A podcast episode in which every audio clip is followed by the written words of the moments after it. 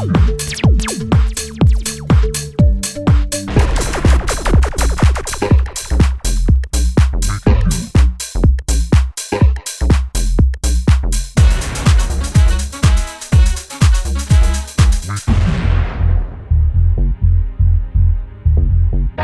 a move.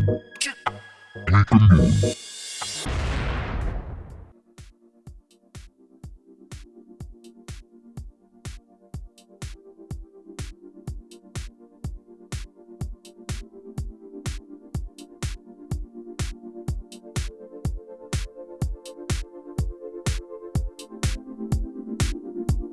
はい、こんにちは。We Can Do It の時間です。パーソナリティの G メン、高間俊介です。皆様いかがお過ごしですか、えー、9月の21日、だいぶ涼しくなってまいりましたけれども、えー、なんかカラッと晴れて、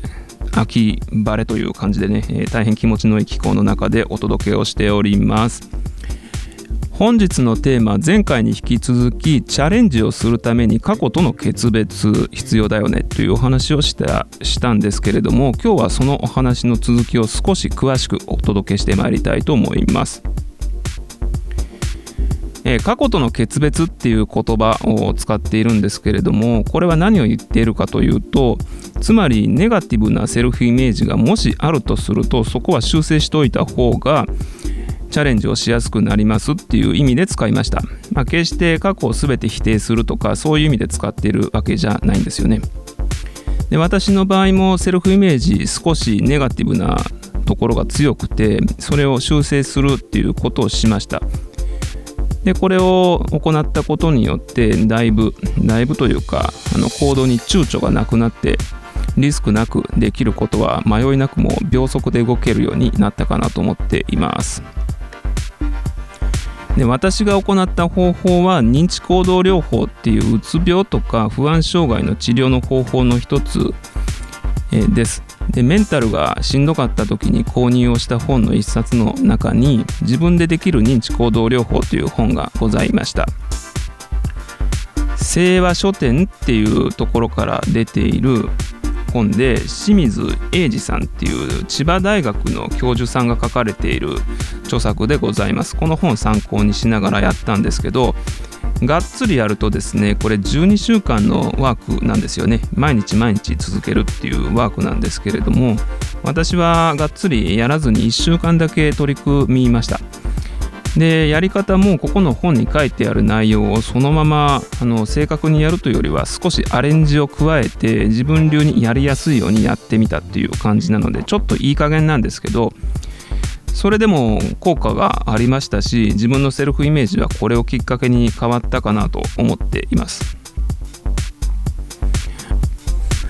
私の行った方法が 何かの参考になればいいなとは思いますので私はこんな方法を行ってみましたよということで少し紹介をしてみたいなと思います。えー、私はですね先ほども言いましたように今でこそポッドキャストで好きなことを発信していますしセルフイメージはおそらく高いように見えてるんじゃないかなと思うんですけれども結構低い時期が長いこと続いていたんですね。で特に大学の時なんかは最悪で多分今思うと多分鬱だったんじゃないかなって思っています。どんな状態だったかというと体が常に慢性疲労感を感じているし頭も働きにくいし朝起きた瞬間からも疲れてるっていう状態ですよね。で普通は朝起きた瞬間って一番元気だしなんかポジティブな気持ちで起きるじゃないですか。でさあ今日も一日始まるぞみたいな感じのえー、時がよく寝た時って多いと思うんですけど、まあ、そんな日はまずなかったしまずだるい。朝起きて朝起きた瞬間からだるいし、えー、よっこらせみたいな感じで体を起き上がらせるのも一苦労みたいなねそんな状態。で肩も凝ってる。首も痛い。集中力は全然続かない。極端に低いっていうそんな状態でした。元気な方はこの感覚多分わからないと思うんですけどちょっとでも鬱っぽいとか不安障害みたいな状態を経験したことのある方にはああそれそれそれみたいな分かっていただきやすいんじゃないかなって思います。でこんな状態の時って思考とか認知なんかもかなり偏りがある状態だと思います。例えば仕事でミスをしちゃったっていう出来事起こります。でそんな時はミスはミスで起こった事象でしかない。でそこの事象に対しての認識ってものすごく偏りが、えー、偏りを持って捉える傾向にあると思います。うつの状態なんかの時には偏りを持って捉える傾向なんかが出てくると思います。ついつい自分を責めてしまったりとかであとは自分のネガティブなセルフイメージをさらに強めるような言葉を自分の中に思考として自分にかけてしまったりとかもうほんとダメだなとかねあの本当に仕事できへんなとかそういう言葉を自らの心の中で自分につぶやくっていうことをしちゃったりとかすることが多いんじゃないかなと思います。本当に悪循環なんですよね。で私が大学の時になぜそんな状態になったかというとこれは本当に単純な理由なんじゃないかなと思ってるんですけど当時私は大学生でお金がなくてで月々3万円ぐらいのすっごく激安のアパートに住んでました。下宿にね。で居心地は良かったんですよ。本当に3万円で安いしワンルームだったんですけどすごく居心地は良くて住んでたんですけどまあ一つの欠点がですね5分しかねシャワーが出ないんですよね。で風呂はあるんですけどなかなか使えない状態になってて共同のお風呂なんで。で5分しかシャワーは使えないっていうことで4年間まともにお湯に浸かって体を温めるっていうことはあんまりしてなかったんですよね。で私は体が寒くなったりっていうか体を冷やすと調子が悪くなるっていう傾向今でも結構あってでそれが一つとあとあんまり栄養が足りてなかったっていうことがあってでこんなあの物理的なフィジカル的な要因がメンタルに結構影響を及ぼしていたんじゃないかなと今となっては思います。で疲労って怖いですよ。